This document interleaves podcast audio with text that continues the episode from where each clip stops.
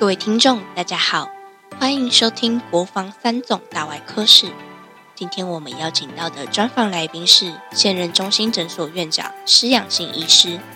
施养性医师过去自加拿大蒙特利神经医学中心、美国德州大学达拉斯分校、加州大学洛杉矶分校进修。如此优异的成绩下，施养性院长总说是因着小时候看着父亲工作的身影，不知不觉走上和父亲相似的道路。施养新院长的父亲是日前身为台湾神经外科医师的前行政院卫生署署长施纯仁。施纯仁署长任内推动重大医疗贡献，制定医疗法，健全台湾医疗体系，并建立专业脑死判断标准，通过人体器官移植条例，并在西元两千年十一月获得国际外科学会荣誉院士，成为中华民国史上第二位获此殊荣。今天国防三总大外科室。要带你来用身为儿子的施养新院长角度，一窥施纯人署长的模样，了解施纯人署长对于施养新院长的影响为何。那我们就继续听下去吧。施部长在您的印象当中像什么样的角色？当然是父亲的角色。很多人会问我了，我从念医学院毕业以后走外科，然后走神经外科，是不是受到我爸爸的影响？我的回答都是，当然是受他的影响。但是他不会跟我讲说你要去做什么。我记得高中的时候是念建中嘛，平常他也不太管我学业嘛，因为你知道他，尤其是当到在外科部长的那一段时间呢，那个都很忙的。是。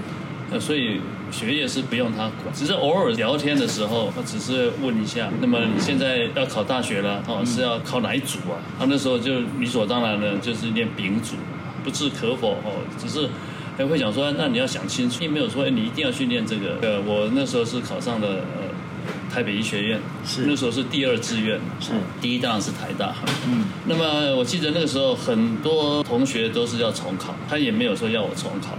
我虽然一开始也是准备了半年，后来想想，那他也没有逼我，所以我也就没有再重考。他也从来不谈论这个问题，是完全让我自己决定。嗯，像这个事情也是蛮重大的决定，他这些事情他都会让我自己去做决定。嗯，北医毕业以后成绩还算不错，所以那时候当 intern 的时候，当实习医生的时候，按照名次我就可以分配到荣总去当实习医生。实习医生当然是每一个科都要去。我有一位这个小儿科的一个开业的医师，脑中风，嗯，出血性的中风，嗯。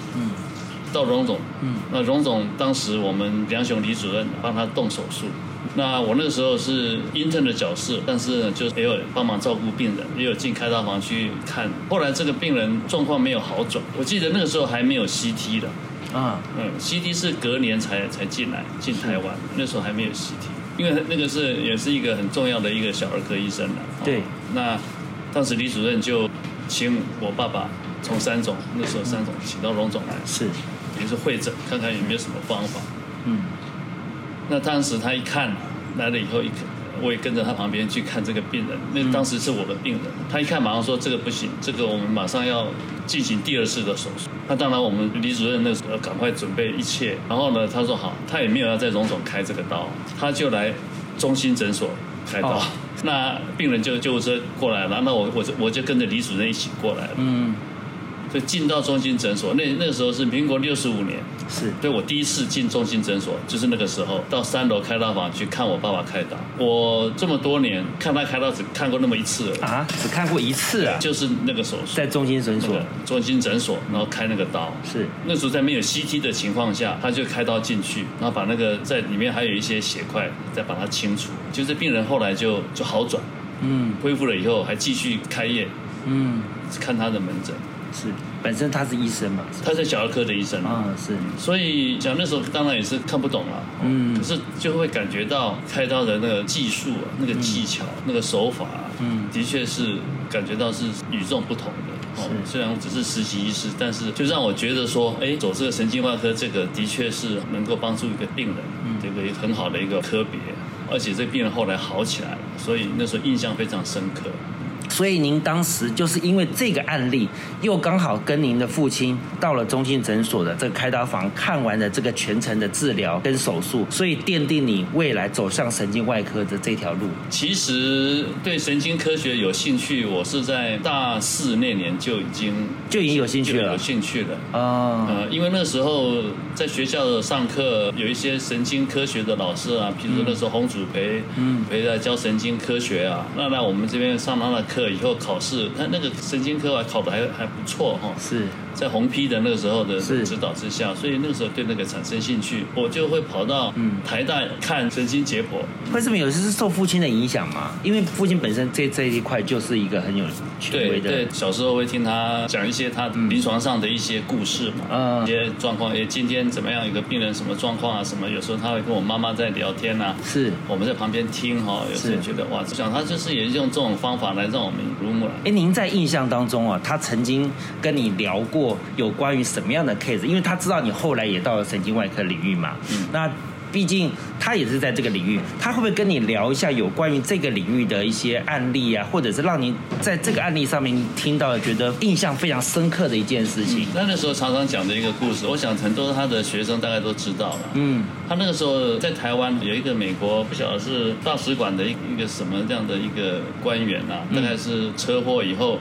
脑部有这个硬脑膜下的出血，嗯，那时候在台湾不晓得在哪家医院就开刀进去，也是他们美国的医生来开的，结果没有办法止血，弄了很久了以后，再不行就请我父亲来，嗯，然后呢，他一来了以后就很快把这个问题。解决了，那把这个病人救回来。他讲这种事情，你会觉得哎，像一个英雄的事迹一样，是觉得所以这个可以笑话。他有跟你讲过这个过程嘛？因为毕竟救回来，但是我们有时候只知道一个结果，但是这过程当中的艰辛，有有，尤其是你们自己本身都是神经外科，对，那个时候还没有哦，那时候还没有。可是他也会稍微讲一下原理是怎么样，应该怎么做啊？那后来您进入到神经外科的领域了以后，他也知道您在这个领域发展出来，有没有在这个生活上面或者其他方面给你更多？不同的建议跟提点，我我想比较值得提的一件事情是这样，我那时候当兵回来，就是要来报考龙总的外科部，是，那龙总的外科部那时候部主任是卢光顺，嗯，那时候胸腔外科的大佬，大家都称他卢工，嗯，父亲跟他当然是很熟了，可是他没有去跟卢工啊，像所谓的官说，嗯。去拜托都没有，但卢工总知道吧？总知道你是他，不晓得那个时候知知道不知道。不过，但是他就是不会去去讲讲说，哎，我想要进来。嗯，当然也是很算是成绩还可以了。哦，那在荣总实习的，大家都还算认可。嗯，因为后来卢工后来就当到副院长上去了，所以连他那时候收了最后一届的外科部的住院医师。嗯，已经关门弟子了。我们那时候第三年住院医师的时候，要决定要走哪一科了。嗯。哦，一那时候不是像现在一开始就分科了，是要等到第三年才要选，说我要去做神经外科或者骨科或者整形外科什么。那我那时候要去选神经外科，那个时候神经外科的主任是沈立阳，沈主任。那沈主任也是我父亲的，他一个很很优秀的一个学生啊。那我要去报考的时候呢，父亲也没有去，也也不太去去想。后来科里面的几位主治医师啊，他们投票，嗯。因为那时候有两个人要要进去嘛。嗯，然后投票来来决定，幸运的就进到神经外科。我父亲他的个性就是这样，嗯，他不会去替我做什么铺路了。像我们常听到的是，他都是用身教来告诉你，对，很少用言教来告诉你，对，就是不要告诉你什么，但是他怎么做。所以在您的整个神经外科的这个医疗的路上面，除了您本身自己就很优秀之外，另外也是受他身教影响，很多事情都自己做嘛，对不对？那在印象当中，他有没有什么特别的故事，是让我们觉得说？在后辈的医学院的学生，或者是未来的要进入到神外的领域里面，而我们可以从这个点上面去做一些延伸，或者是说一些启发的。他常常讲的故事里面，我觉得敢讲他在进修的时候，他到那时候到加拿大 Montreal，嗯，叫做 Montreal Neurological Institute。那他这时候他的老师叫做 Penfield，他常常讲他在那边的一个进修的一个过程。是，那么我记得他是去了两年半了，三年的时间。嗯，他常常讲他那个整个的一个过程啊，怎么样在那边度过一个很困难的一个环境里面哦。我我觉得那是很早期的，好像是民国四十五年、四十六年的时候吧。很早期的时候就出国到加拿大去留学，那时候非常辛苦。那个时候的那个过程，能够回来以后呢，开始在台湾的神经外科里面慢慢给它开创出来，这个过程倒是嗯很值得我们学习的地方了，因为。我们现在的一些年轻人，或甚至我，我们那个时候，我那个时候也是出国进修的，一些环境啊，什么都会比那个时候好很多。是，当然那个说起来是很长的一故事，对过程啊。哈，不过我的意思是，他的那个精神啊，嗯，精神把他带回来，哦，对我们的帮助是很大的。自己在开刀或者在手术房的时候，曾经有没有想过要找他 来一起讨论这样的案例过呢？呃，说实在是没有了，因为我们是在。不同的医院是不同的医院的体系，是是是。因为我后来也也是去加拿大，去加拿大 Montreal 那哇那 Quebec 那里哈，嗯，那叫 McGill University 的。为什么都是选择加拿大？所以这个就是他希望我去的地方哦。因为他认为神经外科那个是 MNI 是一个朝圣的地方。嗯。他是希望我去感受那种氛围，嗯，当然后来我是去那边一年，后来呢去美美国再花另外一年的时间。是我在那边去的时候，他那个时候要我去，只是感受那种氛围，那真的好，那个都是一些大师级的神经内外科各种科别的这些大师级的。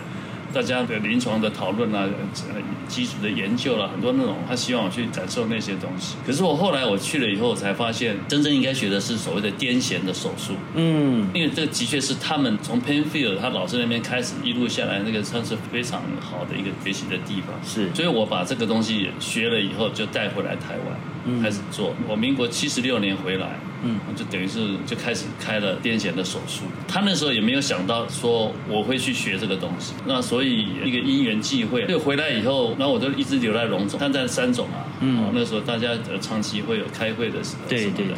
可是就不会有这种真正说一个。案例的讨论。嗯，那时候从加拿大、美国带回来这个癫痫的治疗，在国内来讲，当时是一个非常新的一种治疗方式。对，呃，应该是说您带回来的治疗。可是以一个父亲的角色，又是在三种是主任、部主任级的这个角色的时候，他难道他都没有想问一下说，哎，你在学了这个癫痫这一块，如何把它让整个的这个技术更发扬光大？他都没有跟你讨论这个吗？不过这时间点上是要理清一下，他民国七十五年呐，就去当卫生。对对对。所以他那时候就离开了，是就开始离开临床了。他也当了署长，对，当了三年多。我开始在做这些临床工作的时候，我会跟他讲这些东西。当然，他也很清楚。那我会跟他讲碰到的一些经验啊，我们会这个会回去在家里都会讨论。是有时间的话，我们常常会聊。他也很关心，常常会问啊。既然都是神经外科，那您在国外专攻的领域又是癫痫，在台湾当时又是非常新的一个一些治疗的方式。作为一个这个署长的角色也好，外科神经外科的前辈也好，他总是会对。这一块产生很多好奇嘛？那当然，在好奇的聊天的过程，一定会有一些有趣的故事的发生。我们常在看到很多相关的记载里面，他都一直以来比较少讲话，是不是？他都是用他的身体力行。来去告诉每一个人，所以在这样的一个印象当中，他对你影响到底是影响到哪一个部分最多？一路走过来，他真的是没有用一种派式的方式下指导期的嘛？指导期，或者说下一个某一个命令说你要去做什么做什么。唯一的那个他要我去 Montreal，因为我那时候准备出国进修嘛，他说希望我去那里，嗯，只有这个地方他指定，其他的一些我要去做什么事情，他大概都很很支持你，支持，因为你本身就很优秀，我相信他 没有他也没什么。所以，我们从这边哈，就慢慢的这个脉络理解。除了这一块，好像您刚刚从讲说您进入到神经外科，然后他跟他走一样领域，然后在行政上面，因为他当然组长，您现在也回到您当时第一个 intern 进来的一个医院跟中心诊所的院长。你，你有听，你有看过他生气的时候吗？我当然有。他大概他生气的时候是通常是为了什么事情生气？你印象当中几次生气都是因为什么事情？小时候他就很注重我们。因为我我有四个兄弟姐妹嘛，我跟我姐姐是算是比较近，他就会很注重这些我们兄弟姐妹之间的和谐，但是很有家庭观念。可是你知道小时候会吵架，我跟我姐姐常常会吵架。嗯，她那时候看到我们俩吵架，甚至在有会打打来打去的时候，他就会生气。但是他很好玩，他不是禁止我们说，哎，你们两个不要吵架了，不要打。不会，他不这样说的。嗯，他说好，你们两个过来，在他面前，好，你们俩开始打。他当裁判，对，那那时你们就开始打了吧？那我们当然不敢打，他说不行，就这样打，一定要打。他很生气啊，他的脸他很凶的啊，只好我打你一下，你打一下，开始打起，打个过瘾了。他他说好，停止，嗯，然后才会把那套道理讲出来嘛。最后哈，我想请问您，就是说您呃父亲这么优秀，您也是跟着随他，也是那么优秀，那有没有哪一句话？让你觉得说这辈子应该是会往这个领域，或者是你遵循的目标。我想他有一个观念，就是说不管做任何事情，他认为是一定要坚持的下去。尤其在选一个行业，做什么科啊什么这，他认为就是说不要轻易的去转变你的位置。我记得他常常讲，滚动的石头不会啊，滚石不生胎，不生胎的这种观念给我们。是是是，看我去荣总，一待也是也是四十年，是有点秉持他的这种观念。所以你看他也是一样啊，他从台大医学院毕业以后进去这个三种的系统，嗯，也是一路啊。他一个台大的毕业生，他进去三种以后，也是照他退休，也都是在同样一个位置。所以您后面都是秉持他这句话，一直往下走，坚持。对，然后刚不会轻易的去你变动一个位置。他认为就是。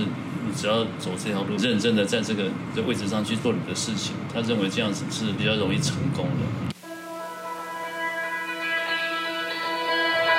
谢谢收听国防三总大外科室，相信石养新院长的专访听众获益良多。施纯任署长总是用着耳濡目染的教育方式带领着儿子，使石养新院长也渐渐踏入了神经外科这条道路。饲养清院长说：“他所遵循的目标是，如同父亲所说的，永远坚持下去，滚石不生胎，不要轻易转变位置。”我也把这句话再次放进听众朋友的心中。欢迎订阅分享，我们下集再会，拜拜。